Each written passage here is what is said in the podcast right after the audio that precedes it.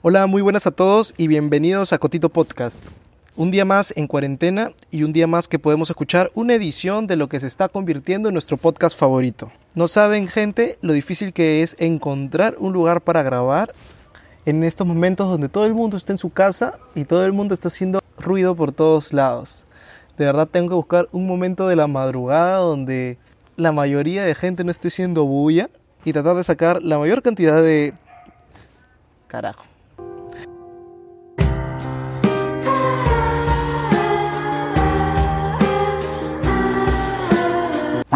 En la, en la menor cantidad de tiempo para no recibir interrupciones. Pero bueno, son nimiedades del oficio.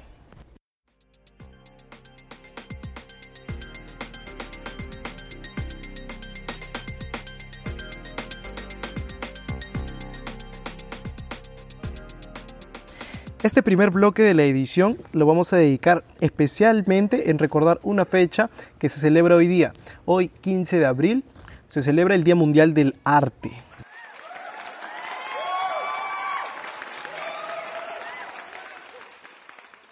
Se escogió el 15 de abril como el Día Mundial del Arte porque es el mismo día del nacimiento de Leonardo da Vinci. Sí, hoy día es su cumpleaños de Leonardo da Vinci, sí, un artista excepcional que nos, que nos regaló la pintura más conocida del mundo, que es la Mona Lisa. Otra de sus pinturas más conocidas también es la de San Juan Bautista, que es la del hombre señalando el cielo, y la de la Última Cena, donde sale Jesús teniendo la Última Cena con sus apóstoles y también sale María Magdalena. Creo que hablo en el nombre de muchos cuando digo que en esta cuarentena parte de nuestro entretenimiento se lo debemos al trabajo artístico. Siempre hay que tener en cuenta y recordar que detrás de un trabajo artístico está el esfuerzo y dedicación de una o más personas que han puesto su talento al servicio del espectador, que somos nosotros. Entonces, a manera de homenaje a este día, a los artistas y a Leonardo da Vinci, que es su cumple, voy a dar algunos datos que tal vez no sabías de la Mona Lisa. La Mona Lisa es un óleo sobre una tabla de álamo que es de 77 por 53 centímetros, pintado entre 1503 y 1506. Mucha gente le atribuye la fama a esta pieza, a su sonrisa. Margaret Livington, una experta en percepción visual, dijo, una ilusión que aparece y desaparece debido a la peculiar manera en que el ojo humano procesa las imágenes. La experta opina que debido al funcionamiento del ojo humano, si se mira directamente a la boca, la sonrisa desaparece, mientras que si la miras a los ojos o a otra parte del cuerpo, la sonrisa vuelve a aparecer en el rostro de la Mona Lisa. No sé, tal vez si puedes pasarte por una imagen de ella y mirarlo, puedes comprobarlo. La protagonista del cuadro es Lisa Gherardini. No obstante, se dice que pudo haber sido otra mujer. Dicen que Lisa Gherardini vivía en Florencia y muchos dicen que la protagonista de la Mona Lisa es, es una española llamada Constanza de Ábalos. Hay otros que se dan más en floro todavía, que dicen que la protagonista de la Mona Lisa es Francesco de Giocondo, que vendría a ser el esposo de la primera dama que les mencioné, Lisa Gherardini. Y otros dicen que incluso podría ser el mismo Leonardo. Otra de, las, otra de las curiosidades random es que si se dan cuenta las Mona Lisa no tienen ni cejas ni pestañas. Es una peculiaridad muy rara porque la Mona Lisa está lleno de detalles. Otra curiosidad es los maltratos que ha recibido este cuadro. No solo trató de ser robada por un miembro del museo donde, donde estaba siendo exhibida, sino que también ha sido rociada con ácido y golpeado por una piedra ante un acto de vandalismo en el museo donde es exhibida en Francia, en París, exactamente del Museo del Louvre. Y el último y más sorprendente dato es que la Mona Lisa está valorizada en más de 700 millones de dólares. Si no se hacen una idea de la del dineral que es esa cantidad, se los traduzco en términos futbolísticos. Es igual que 7 cartas pase de Messi o 6 cartas pase de Cristiano Ronaldo.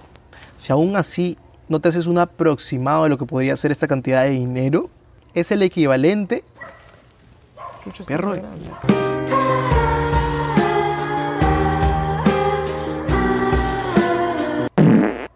es el, es el equivalente a 37 Bugatti La Venture Noire, que es el carro más caro del mundo.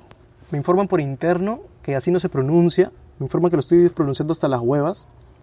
Por nuestra suerte tenemos a nuestro experto en pronunciaciones italianas, Giuseppa, vía microondas. Giuseppa, por favor, haz la corrección. Mano, se dice Bugatti La Voiture Noire. Muchas gracias, Giuseppa. Leonardo da Vinci ha dado distintos aportes a la humanidad, desde la idea del invento del paracaídas hasta los carros blindados. Él fue inventor, tecnólogo, filósofo, botánico, científico, anatomista, urbanista, escultor, pintor y hasta músico, el concha. El aporte que ha hecho la humanidad es grandísimo y por eso creo que se ha ganado bien que el día de su cumple recordemos a todos los artistas. El Día Mundial del Arte es el día del cumpleaños de Leonardo da Vinci, que fue un crack de cracks el tío. Falleció a los 67 años. Deberíamos utilizar a Leonardo da Vinci como una forma de motivarnos. Es una forma de motivarnos y saber que absolutamente todo se puede lograr. Si el tío logró tener tantas profesiones, ¿tú por qué no podrías hacer tu podcast? A ver, ¿tú por qué no podrías lograr tus sueños? Y el que te diga lo contrario, mándalo a la... Bueno, mi gente, en este segundo bloque nos alejamos un poco del tema cultural y vamos hacia una noticia que ha estado dando vueltas en las redes sociales durante estos días. Las redes sociales en verdad han explotado por un post que hizo Andrés Vice, más conocido como Ricolás de las Casas, por el papel que interpretó en la serie Al fondo y sitio. Mucha gente lo reconoce, lo recuerda con mucho cariño por su participación. ¡Canta, chico! ¡Por favor, ¡Oye! ¡Tengo la minona! ¡Se metió al bolsillo! ¡Ese maldito Mike y su sucio calzoncillo! El post que hizo Andrés muestra una torta tres leches y la receta, donde él describe cómo prepararla y muestra el resultado. Es clarísima la intención del post. Si ustedes lo pueden ir a ver, es facilísimo darse cuenta que él solamente está recomendando el postre y compartiendo su pasión por la cocina. Este post recibió muchos comentarios que se han traducido por las redes como acoso masculino. Dejemos esa palabra entre comillas. La mayoría de las personas que comentaron fueron mujeres que ponían cosas como Delicioso, Andrés. Y postre también. Con gusto me como ese rico postre. Ah, y también el dulce. La única leche que todas necesitamos es la tuya, Ricolás. entre otras cosas. Ante la polémica que esto generó, Andrés Vice hizo su descargo de lo que pensaba de la noticia en Twitter. Les resumo lo que tuiteó. Él dice que él siempre con su compañero Eric, él era el que interpretaba al, al personaje de Joel en esta serie Al fondo y sitio, hacían bromas sobre su apodo Ricolás en las calles y que se lo tomaba de una forma tranquila y divertida porque sabía que la gente se estaba divirtiendo. Sin embargo, dice que él es consciente que hay mucha gente malintencionada, infeliz y enferma. Dice que ya hace varios años va bloqueando este tipo de comentarios en sus redes sociales que califican como insulto y acoso. Termina el mensaje diciendo, tal vez haya sido mi error no hablarlo antes. Y abre el espacio al debate. No hay que ser un experto en redes sociales para saber que Twitter es una de las más, si no es la red social más tóxica que existe. Este tweet de Andrés tuvo 38.000 retweets y 13.900 me gustas en un día. Eso es un montón de difusión, gente. La mayoría de internautas que entraban a este post hacían comentarios del estilo Si fuese, si fuese al revés, estaría en todos los noticieros. Si fuese al revés, harían un escándalo. Si fuese al revés, bla, bla, bla, bla, bla, bla, bla. Mi gente, yo no juzgo ningún tipo de comentarios, pero muchos que aluden a este post utilizan el término que resaltamos hace un momento, acoso masculino. Ese término no debería existir, ni siquiera sé en qué momento se creó, ni siquiera sé en qué momento se hizo una división entre acosos. El acoso es hostigamiento y un acto repudiable. Reciba quien lo reciba. Y esto tampoco no es una oportunidad para hacer comentarios como estos. Si fuese al revés, estaría en todos los noticieros. Si fuese al revés, harían un escándalo. Y pretender voltear la torta. Y pretender voltear la torta a una problemática que vemos día a día en redes sociales. Si no, es la oportunidad perfecta para darnos cuenta que no es problema de un solo sexo ni orientación sexual. Este tema es bastante extenso como para poder desarrollarlo en un solo bloque, pero ustedes pueden sacar sus propias conclusiones de esta polémica en específico. A mí me gustaría hablar de eso dedicándole toda una edición completa y tal vez con un invitado que pueda dar un punto de vista diferente al mío, porque en este tipo de problemáticas siempre vamos a encontrar posturas contrarias a la nuestra. Por ahora, por ahora, en Cotito Podcast no estamos listos para esta conversación. Yo vamos a matar al maldito Mike con mi cuñado Rico Light, con mi samurai. Y después vamos a Musai, un gran pacay. Pero tú invitáis porque plata no hay. No, no, no, no. Bueno, en este tercer y último bloque vamos a hablar sobre la pandemia que ya está extendida por casi todo el mundo, por la razón que todos nosotros estamos en nuestra casa guardando cuarentena, el COVID-19. En ese momento, Cell sintió el verdadero terror. En un momento vamos a hablar sobre el último mensaje que ha dado Vizcarra, donde ha puesto las suculentas multas que vamos a recibir si desobedecemos las normas que han pedido que respetemos. Pero antes de eso vamos a hacer un conteo o reflexión de cómo va el mundo enfrentándose a COVID-19. Verdadero terror. En Estados Unidos hay 300.011 casos y 8.480 muertos. En Brasil hay 10.360 casos y 445 muertos. En Ecuador hay 3.465 casos y 172 muertos. En Chile hay 4.161 casos y 27 muertos.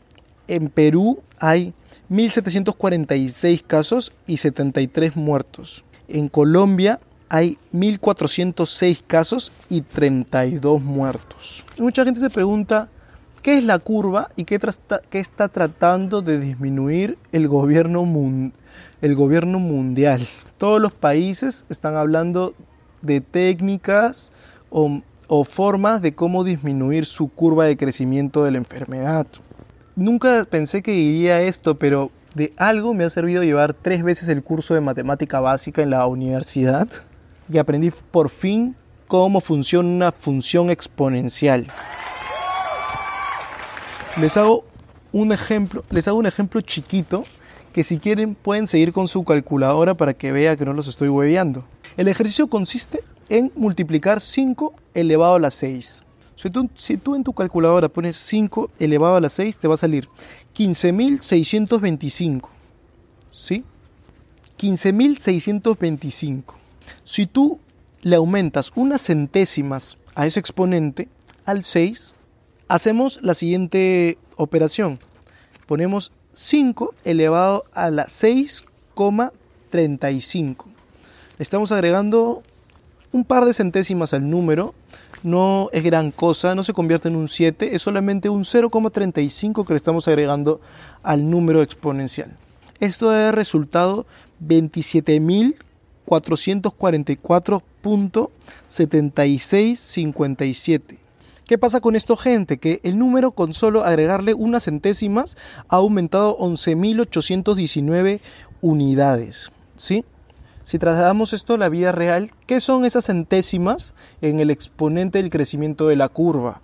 Es nuestra, la probabilidad que nosotros tenemos de contagiarnos, que nosotros como pueblo tenemos de contagiarnos. Por eso se aplican las medidas que están aplicando los gobiernos. La cuarentena obligatoria, suspensión de clases, suspensión de actividades no esenciales, cerrar las fronteras, entre otras cosas más. Porque los números, exponencialmente hablando, tienen un crecimiento muy acelerado. Y ustedes dirán, ¿cómo Chuma deducen la probabilidad que tú, si tú que estás escuchando este podcast, que ha llegado hasta aquí, tiene de ponerse su mascarilla al salir, de ponerse sus guantes o no? Sí, sí, Chicho, tienes toda la razón. No lo pueden saber. Entonces, los números que yo acabo de leer en casos y, y muertes son números que ni siquiera son aproximados. Los expertos estiman que el número que nos dan de casos es solamente el 10% de casos que hay en realidad. Me explico. Si te dicen que en tu país hay 10.000 casos, es más que seguro que la, verdadera cantidad de casos son 100.000. Y las muertes tampoco es un número exacto, porque para confirmar una muerte toma tiempo. Entonces, si alguien muere por COVID hoy día, va a entrar en el conteo de pasado mañana probablemente. Entonces, el número que nos dan hoy día es un número pasado. Con estas dos cifras, que sabemos que todo el tiempo que las hemos estado escuchando han sido mentira, más el número de casos que es alarmante, a mí me sorprende que en verdad que el estimado de casos que nos digan sea solo el 10%, los datos que yo les he estado dando son del 5 de abril del 2020. Ahorita gente es el 15, han pasado 10 días donde probablemente esas, centésimas de probabilidad hayan aumentado. Gente, seamos conscientes que nosotros somos el cambio. Nosotros somos esa pequeña probabilidad, esa pequeña centésima, ese 0,001% que probablemente no va a aumentar 10 casos más, 20 casos más, 15 casos más y podamos terminar con esto rápido. Yo, estudiante de actuación, artista escénico, aficionado a los conciertos, est- estoy muy triste porque han anunciado 14, el 14 de abril que mm, se van a prohibir las actividades masivas hasta el próximo año. Y el presidente también en el diario El Peruano ha lanzado la nueva legislación que permite las multas que van a estar a cargo de los policías para la gente que no cumpla la norma. Acá en Cotito Podcast les facilitamos la vida y les voy a hacer un repaso a esas multas. Bueno, después de media hora de soplarme todo el decreto, les voy a contar algunas de las infracciones que me parecen las más importantes.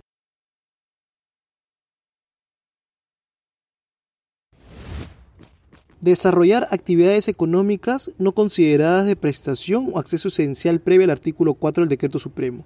Esto significa que no puedes vender nada en la calle. Los ambulantes están prohibidos por ahora. Número 2. Circular por la vía pública para la realización de actividades que no estén, que no estén contempladas en el numeral 4.1 del artículo 4 del Decreto Supremo. O sea, no puedes salir de tu casa si no es para comprar comida. Está terminantemente prohibido que estés paseando por la calle. Hay un dato aquí interesante que siento que nos va a ser útil a muchos. Dice, no están comprendidas en este supuesto a las personas con autismo que con su condición requieren salir solas o en compañía de una persona, siempre que sea absolutamente necesario y se les lleve a sitios muy cercanos, sean breves, usen mascarilla y mantengan distancia social de un metro respecto a otra persona. Esto es para la gente que tenga algún familiar con el espectro autista. A ellos les están dando libertad para que puedan circular cerca de sus casas. Pero otra excepción que está en el decreto y que siento que ha estado en discusión en las redes sociales es que tampoco están comprendidas aquellas personas que salen a atender las necesidades de sus mascotas durante el periodo de aislamiento social.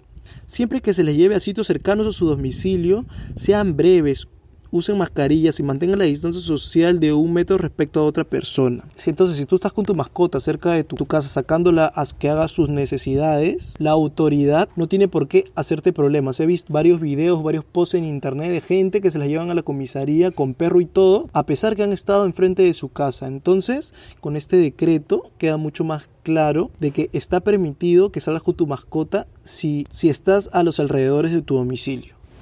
3.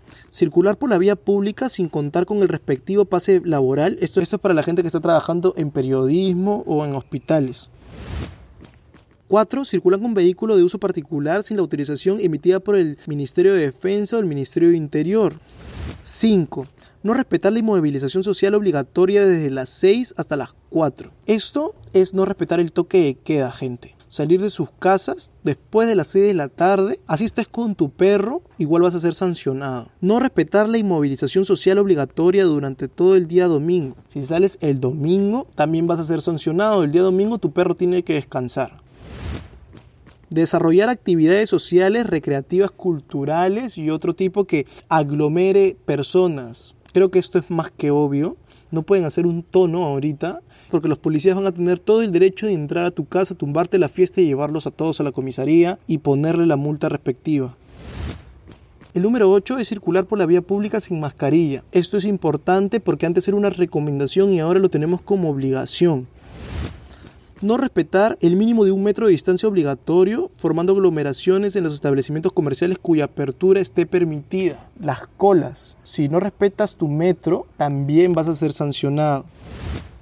Por último, el número 11 es no contar o rehusarse con cumplir con la identificación de los policías. Si te pones malcriado y no quieres dar tu identificación, vas a recibir tu multaza. Estas multas van del 2 al 10% de un UIT. Acá en Cotito Podcast te seguimos facilitando la vida. Hicimos el cálculo que sería de 84 a 420 soles. 420, abril 2020, 420. ¿Coincidencia?